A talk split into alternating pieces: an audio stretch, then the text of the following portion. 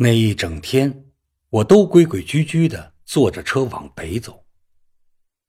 车外远近一丛丛的山楂花正在怒放。我不禁自问：我先前完全是自由之身，怎么就一直待在伦敦，而从来没到这样天堂一般的乡野来欣赏大自然的美景呢？一整天，我也没敢去餐车。就在到达利兹站时，买了一篮快餐，和那胖女人分着吃了。然后我买了份晨报，报上有赛马和板球赛季开始的新闻，还有一篇关于巴尔干战争的报道，以及英国舰队正开赴德国基尔港的消息。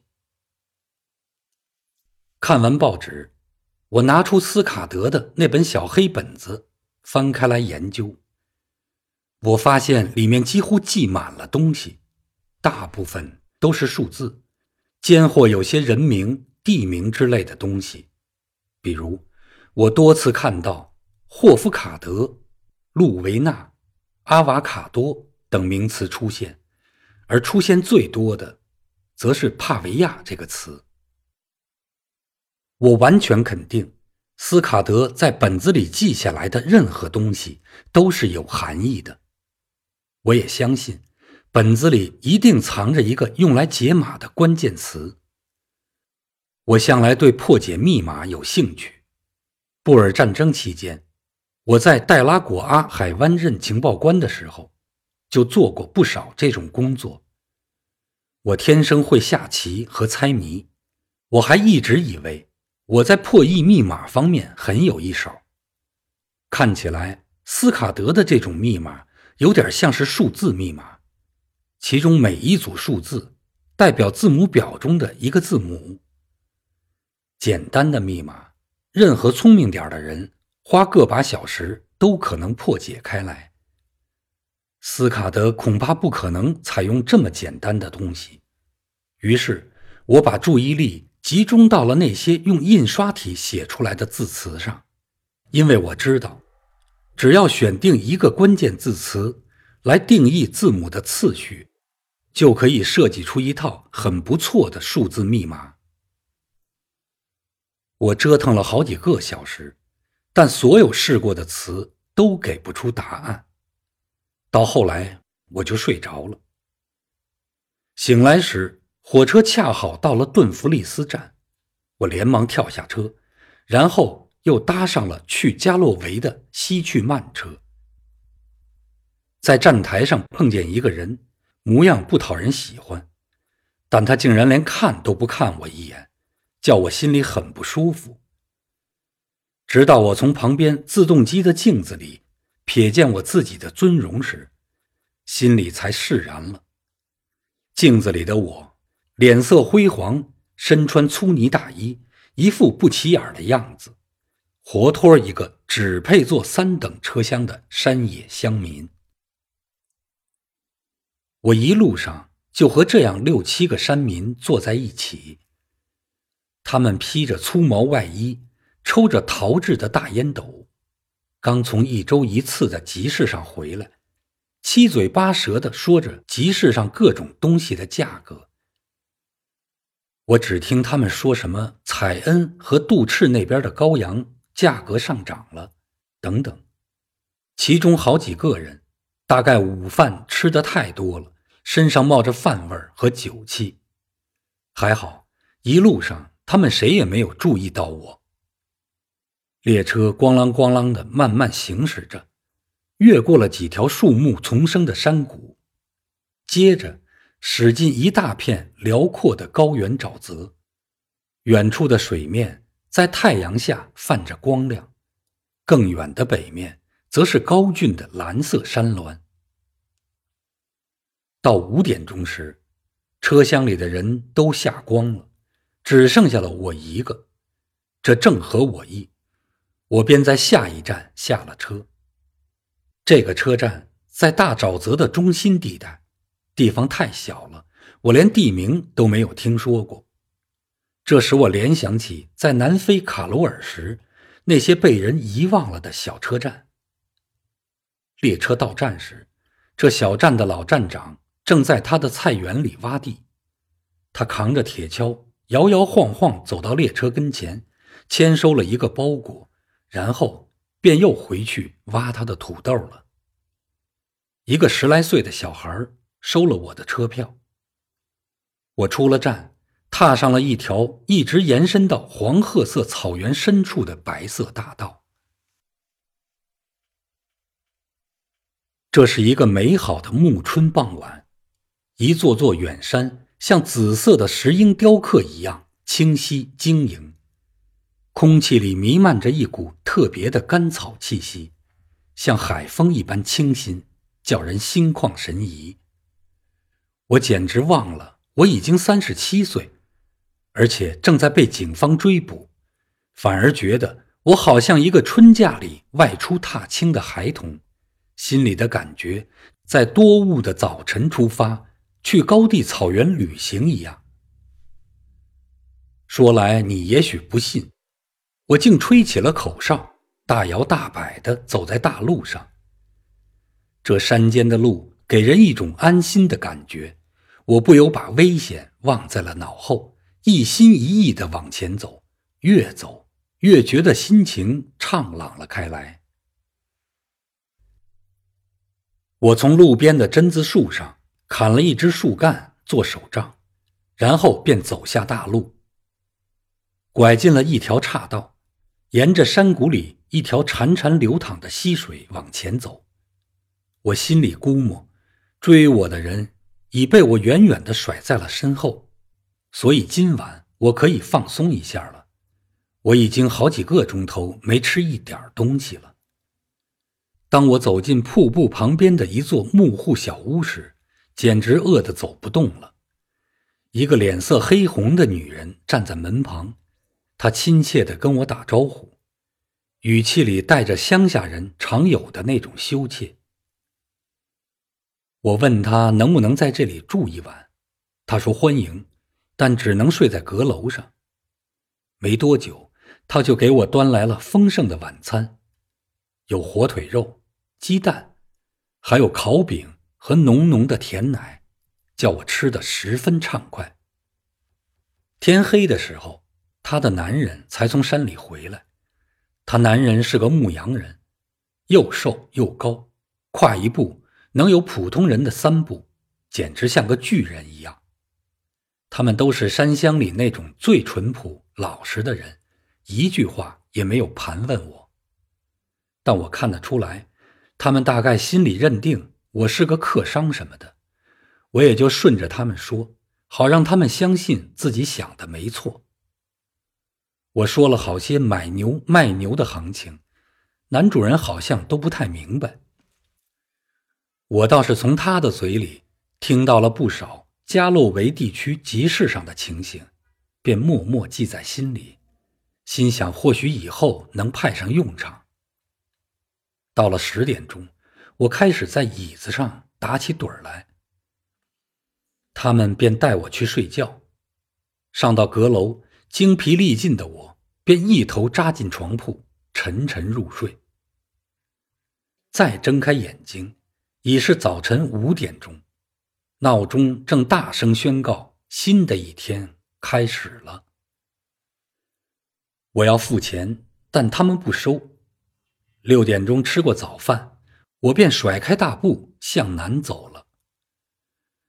我打算回到铁路边，从我昨天下车的车站再往西步行一两站，然后在那里上火车，折回头往东走。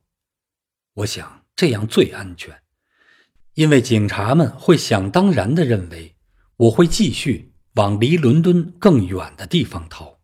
逃到西海岸的某个港口那边去。我估计追我的人离我还很远，我想，他们得花好几个钟头才能查到我身上，然后还得再花几个钟头，才能确定我就是那个在圣潘克拉斯车站搭上火车的主。今天仍是好天气，春光明媚，使人心情舒畅。说实在的，我好几个月来都没有像现在这样情绪高昂过了。我走上一条路，绕着一座高山，翻过了草原边上长长的山脊。路上的牧羊人说，那山叫做凯恩斯莫舰队山。正在筑窝的麻玉和恒鸟到处欢叫不停，溪水边一片片嫩绿的草地上散落着雪白的羔羊。几个月来的慵懒和懈怠，一点点的从我身上消退，我变得像一个四岁的孩子一样，连蹦带跳的往前奔跑。一会儿，我到了一大片长满石楠竹的高地。高地的一边伸进了一条峡谷，而在离我大约一英里的树丛后面，我看到了火车冒出的黑烟。走进车站，我发现这个地方非常理想，大草原在这里四面隆起，围住了这块地方，只留下一点平地，刚容下一条孤零零的铁路岔道和一间候车室。一个站房，还有站长的小屋和长满了醋栗和石竹的小花园，四周看不到一条通到这儿的道路。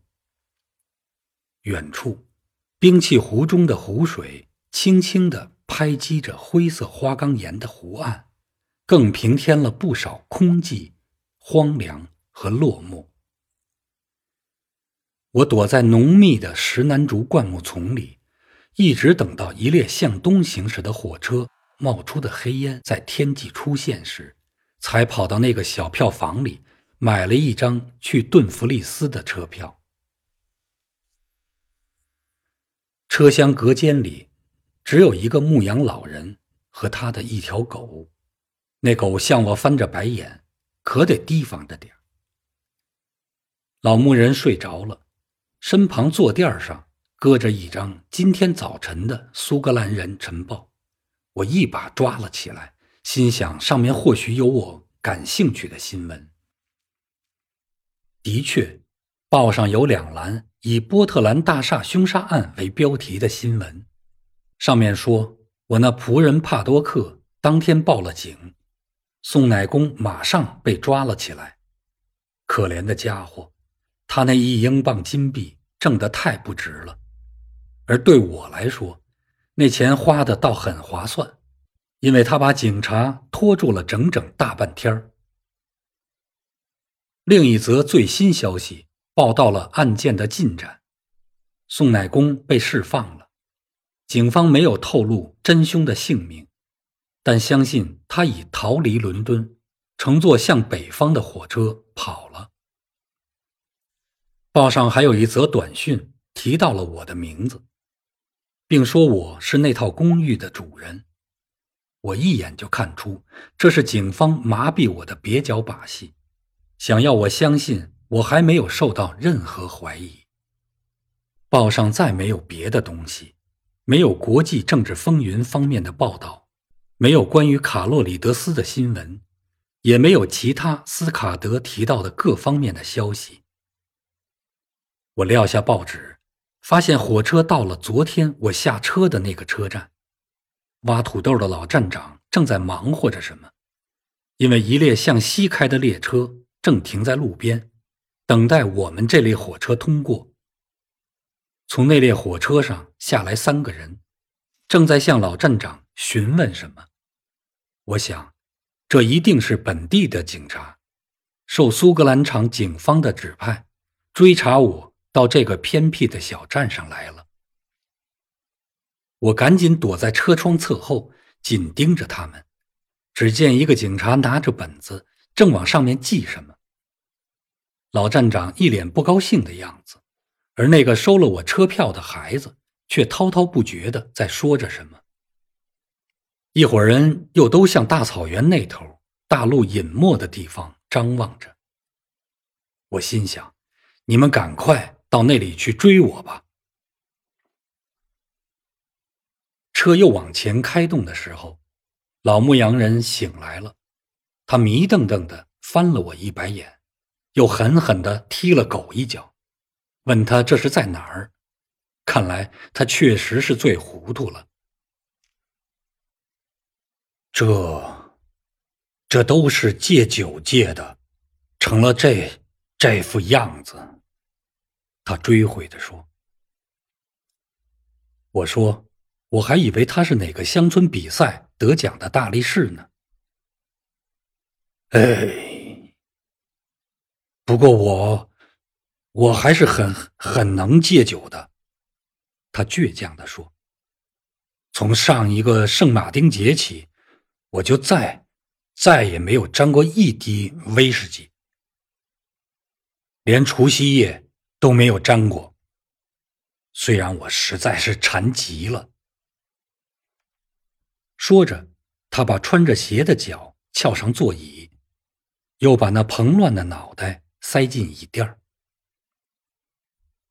这就是报应，他含糊不清地说：“我现在头疼的要死，安息节日就要到了。”我得想点别的办法了。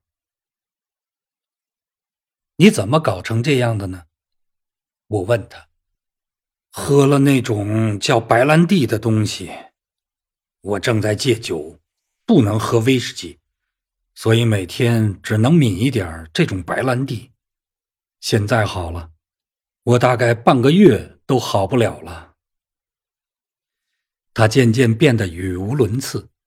沉重的睡意又让他合上了眼睛。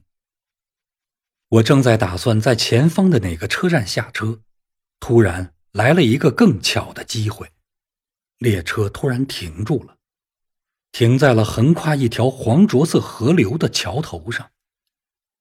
我伸头朝外一看，只见列车的每一扇窗户都紧闭着，四周也没有人影。于是我拉开车门，一下子。跳向路边浓密的针树丛。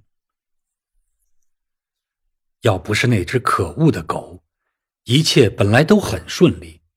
可那个畜生大概以为我偷了它主人的东西吧，一下子狂吠起来，还扑上来叼住了我的裤脚。那老头醒过来，以为我要自杀，便冲着车门大声叫嚷起来。我急忙爬过灌木丛，跳到河边在树丛的掩护下，一气儿跑出了一百多米。我从树后面回头一望，看见列车员和好几个乘客正聚在敞开的车厢门口，一齐朝我这边张望着。我这次告别真够张扬的，就差一支军乐队演奏欢送了。正好这时候，一件事引开了人们的注意力。那喝醉了的老牧羊人拴在腰间的狗，突然拽着老牧羊人跳下了车，人狗一齐头朝下摔到了铁轨上，然后咕噜噜一直滚到了河边。在人们下来救他们时，那狗又咬了什么人？只听得一阵阵的斥骂声。一时间，他们都忘了我，我趁机又爬出了好几百米。待回头再看时，只见火车已开走，车尾正慢慢消失在峡谷之中。眼前是一大片弧形的高山草甸，那条浑浊的河水从中间穿过。草甸的北面耸立着高大的山峦，没有人影，只有哗哗作响的流水。和鸟雀无边无际的叫声，但奇怪的是，在这里，我头一次感到了恐惧。我担心的并不是警察，而是另一拨人。那些人知道我得知了他们的秘密，所以绝不敢让我活着。我明白，他们追捕我要比英国警察坚决凶狠得多。